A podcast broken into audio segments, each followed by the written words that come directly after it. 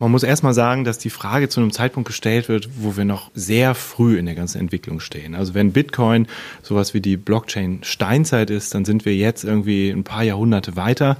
Aber es steht noch, glaube ich, eine ganz große Zukunft bevor, über die man, glaube ich, auch noch gar nicht so viel sagen kann. Also wir wissen nicht, ob diese Projekte, die wir uns angeguckt haben, welche Zukunft die haben.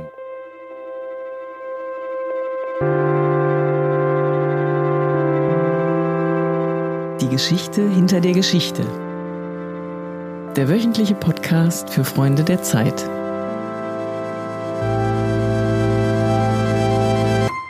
Liebe Freundinnen und Freunde der Zeit, herzlich willkommen zu einer neuen Folge unseres Podcasts Die Geschichte hinter der Geschichte. Jede Woche werfen wir einen Blick hinter die Kulissen der Zeit. Wir sprechen über eine besondere Geschichte der aktuellen Ausgabe und wir beleuchten, wie hier gearbeitet wird.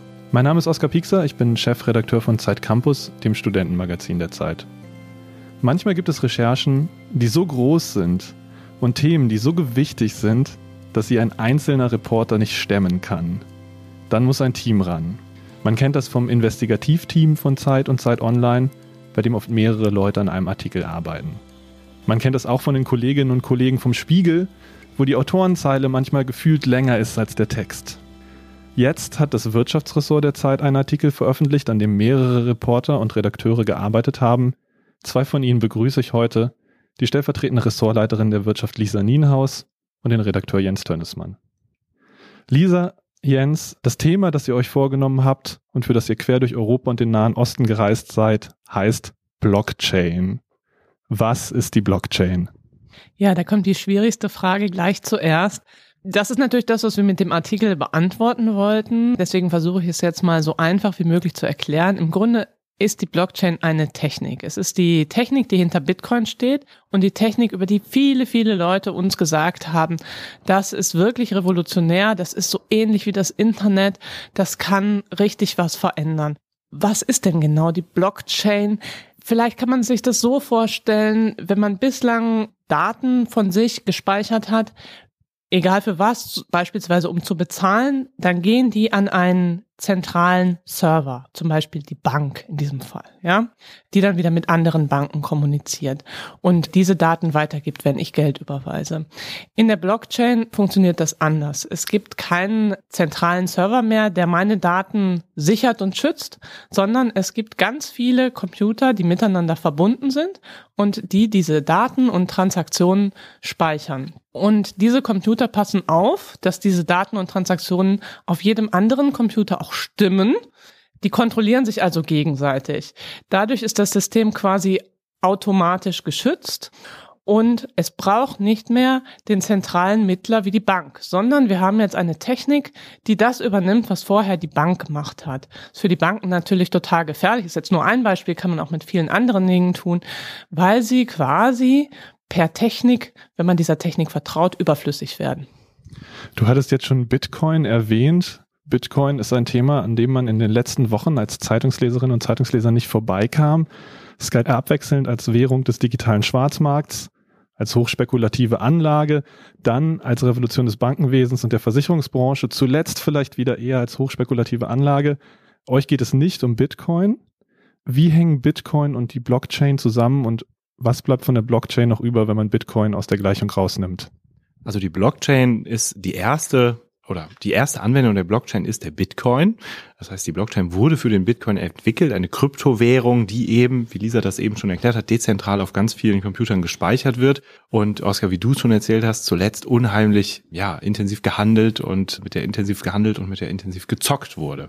Das heißt, wenn man sich vorstellt, was bleibt eigentlich übrig, wenn man den Bitcoin wegdenkt, dann kann man vielleicht sagen, dann bleibt eigentlich die Substanz übrig, dann bleibt nämlich die Technologie übrig, mit der ganz viele andere Sachen möglich sind und das zeigen wir auch in dem Artikel. Also wir sind ja an ganz verschiedene Orte in der Welt gefahren, zum Beispiel nach Jordanien Jordanien, wo die Blockchain in einem Flüchtlingslager eingesetzt wird.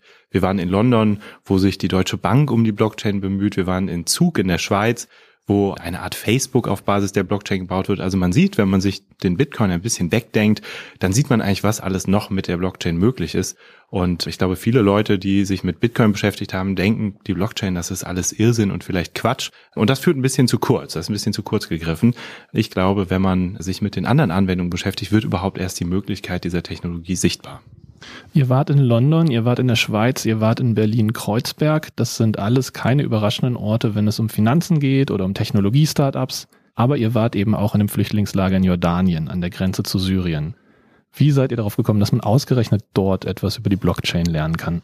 Im Prinzip haben wir davon gehört im Rahmen der Recherche von verschiedenen Seiten, davon gelesen und ich glaube, der eine Kollege hatte auch den Chef des Welternährungsprogramms getroffen, der ihm das auch nochmal erzählt hatte und wir waren gleich total begeistert davon, weil wir das Gefühl hatten, dass es dann irgendwie Hochtechnologie im Wüstenstaub das ist total spannend und klingt erstmal irrsinnig. Da muss man mal hinfahren und mal gucken, ob das Sinn macht, was die da machen, oder ob das vollkommener Schwachsinn ist. Und am Ende muss man sagen, für uns kam es ziemlich sinnvoll vor. Was machen die? Also, es funktioniert folgendermaßen. Die Flüchtlinge bezahlen dort quasi über die Blockchain. Das heißt, früher haben sie, ganz früher haben sie ihr Essen vom Welternährungsprogramm quasi ausgeteilt bekommen. Dann später ging man dazu über, das in Bargeld auszugeben. Damit haben sie dann auch aufgehört und gesagt, nein, wir machen das jetzt über die Blockchain.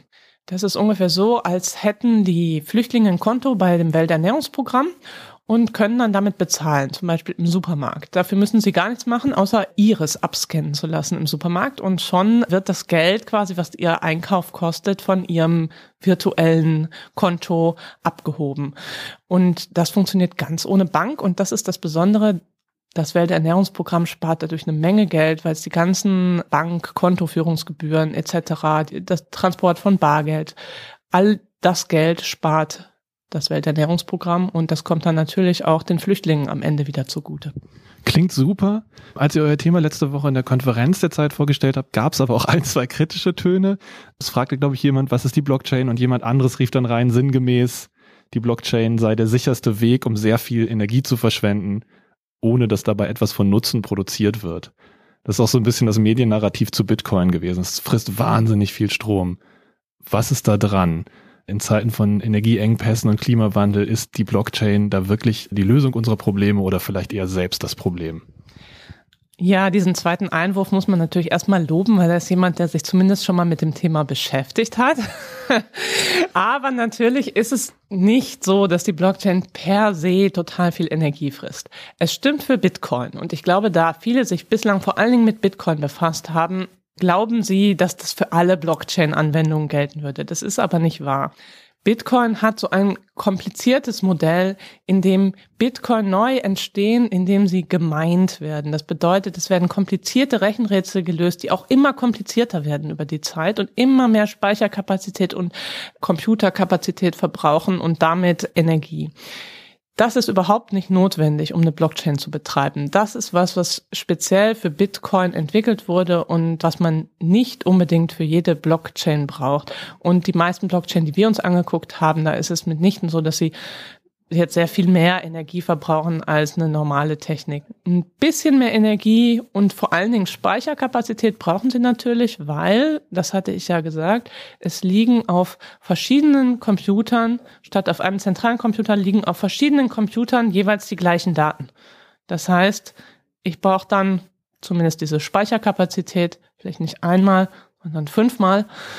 Aber diesen Riesenaufwand wie bei Bitcoin, den brauche ich nicht. Das andere kritische Thema, was immer mal wieder fällt, ist das der Arbeitsplätze, ja.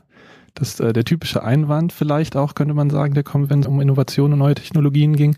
Es gab diese Berichte über die Automatisierung der Arbeitswelt, wo es dann so heißt, in 20, 30 Jahren gibt es keine Busfahrer mehr, weil Busse automatisiert durch die Städte fahren. Konnte man jetzt als Akademiker sagen, gut, das betrifft mich zumindest nicht persönlich. Die Blockchain trifft allerdings voll akademische Berufe, wenn es geht um Finanzmarkt, Finanzmarktregulierung vielleicht auch, die dann möglicherweise überflüssig werden. Ist das eine Chance oder eine Gefahr, Jens? Also ich glaube, man muss erstmal sagen, dass die Frage zu einem Zeitpunkt gestellt wird, wo wir noch sehr früh in der ganzen Entwicklung stehen. Also wenn Bitcoin sowas wie die Blockchain Steinzeit ist, dann sind wir jetzt irgendwie ein paar Jahrhunderte weiter. Aber es steht noch, glaube ich, eine ganz große Zukunft bevor, über die man, glaube ich, auch noch gar nicht so viel sagen kann. Also wir wissen nicht, ob diese Projekte, die wir uns angeguckt haben, welche Zukunft die haben, ja, wie sie sich verbreiten werden, welche Möglichkeiten es noch geben wird. Es gibt unheimlich viele Projekte, von denen aber ganz viele auch noch in einem sehr frühen Stadium sind und man nicht sagen kann, die werden überhaupt mal das Licht der Welt erblicken oder breite Anwendung finden. Umso schwerer ist es zu sagen, welche Arbeitsplätze die ersetzen werden. Also jetzt zu sagen, nur weil man über die Blockchain zum Beispiel Grundbücher verwalten kann, brauchen wir keine Grundbuchämter mehr oder brauchen wir keine ja, Amtsgerichte mehr, wo irgendwelche Juristen sitzen, die vielleicht helfen, diese Grundbücher auch zu verwalten. Ja, wir brauchen vielleicht auch keine Anwälte mehr, weil wir in sogenannten Smart Contracts auf der Blockchain sehr schnell und automatisiert Verträge abwickeln können, das ist, glaube ich, noch zu früh gegriffen. Und selbst wenn es so kommt, wird es mit Sicherheit gute andere Möglichkeiten geben. Also die eine Frage ist ja, welche Arbeitsplätze werden dadurch unnötig? Und die andere ist, welche entstehen dadurch? Und ich bin eigentlich optimistisch, dass die Technologie viele neue Arbeitsplätze ins Leben rufen wird. Und die Blockchain wird ja oft oder die Erfindung der Blockchain wird oft verglichen mit der Erfindung oder der Entstehung des Internet. Und ich glaube, dass wir auch in der Vergangenheit gesehen haben, dass das Internet unheimlich viel verändert hat in der Arbeitswelt. Aber die Bilanz ist, glaube ich, nicht zulasten der Arbeitsplätze ausgefallen unterm Strich, sondern es sind dadurch auch viele neue Arbeitsplätze entstanden. Und so wird es mit der Blockchain genauso sein. Letzte Frage. Werden unsere Kinder noch Bargeld abheben, um die neue Ausgabe der Zeit zu kaufen oder zahlen sie mit Kryptowährung? Ja, gute Frage. Ich würde sagen, ich bin ganz optimistisch und denke, sie machen beides, ja. Jens und ich, wir haben uns in der vorherigen Geschichte auch mal lange mit der Zukunft des Bargelds auseinandergesetzt und haben da festgestellt, dass das Bargeld immer noch gegenüber jeglicher Kryptowährung oder jeglicher elektronischer Währung einen Vorteil hat. Es ist vollständig anonym. Das mögen die Leute und es ist sehr praktikabel. Das kann man von der Kryptowährung bis jetzt nicht sagen. Also ich kann mit dem Bitcoin bis jetzt ja noch nirgendwo bezahlen eigentlich, außer in irgendwelchen verrückten Cafés. Aber ich weiß nicht, ob die das nicht auch schon längst aufgegeben haben bei den Währungsschwankungen. Deshalb denke ich, das Bargeld wird uns lange bleiben. Das ist auch gut so. Besonders die Deutschen lieben es ja sehr. Und solange sie es wollen, sollten sie es auch haben nicht nur die Deutschen lieben das Bargeld, sondern interessanterweise auch viele der Blockchain-Vordenker. Also das ist interessant. In der Recherche haben wir mit verschiedenen Leuten gesprochen und einer, der die Ethereum-Blockchain mitentwickelt hat, also so eine Weiterentwicklung der Bitcoin-Blockchain, der ist ein unheimlicher Anhänger von Bargeld. Also der sagt, Kryptowährung schön und gut, aber ohne Bargeld geht es nicht, eben weil es anonym ist, weil es uns Freiheiten gibt, die wir mit digitalem Geld eben nicht haben. Deswegen glaube ich, gibt es nicht nur bei uns gute Argumente für den Erhalt des Bargelds, sondern auch bei den Leuten, die die Blockchain entwickeln. Und was die Zeit angeht, ob man jetzt in Blockchain oder äh, in Kryptogeld bezahlt oder in Euro. Ich kann äh, sowieso nur jedem empfehlen, äh, sie zu abonnieren, dann erübrigt sich das. Liebe Freundinnen und Freunde der Zeit, Sie haben es gehört, abonnieren Sie die Zeit, wenn Sie es nicht eh schon getan haben. Abonnieren Sie auch diesen Podcast, wenn Sie mögen. Die Geschichte hinter der Geschichte erscheint jede Woche und erzählt Geschichten hinter den Kulissen der Zeit. Sie können auch alle bisherigen Folgen dieses Podcasts hören auf der Seite freunde.zeit.de. Dort finden Sie auch Infos zum Abo. Klicken Sie einfach auf das Stichwort Podcast. Ich bedanke mich bei Ihnen fürs Zuhören und ich danke Lisa Nienhaus und Jens Tönnesmann aus dem Wirtschaftsressort. Auf Wiederhören.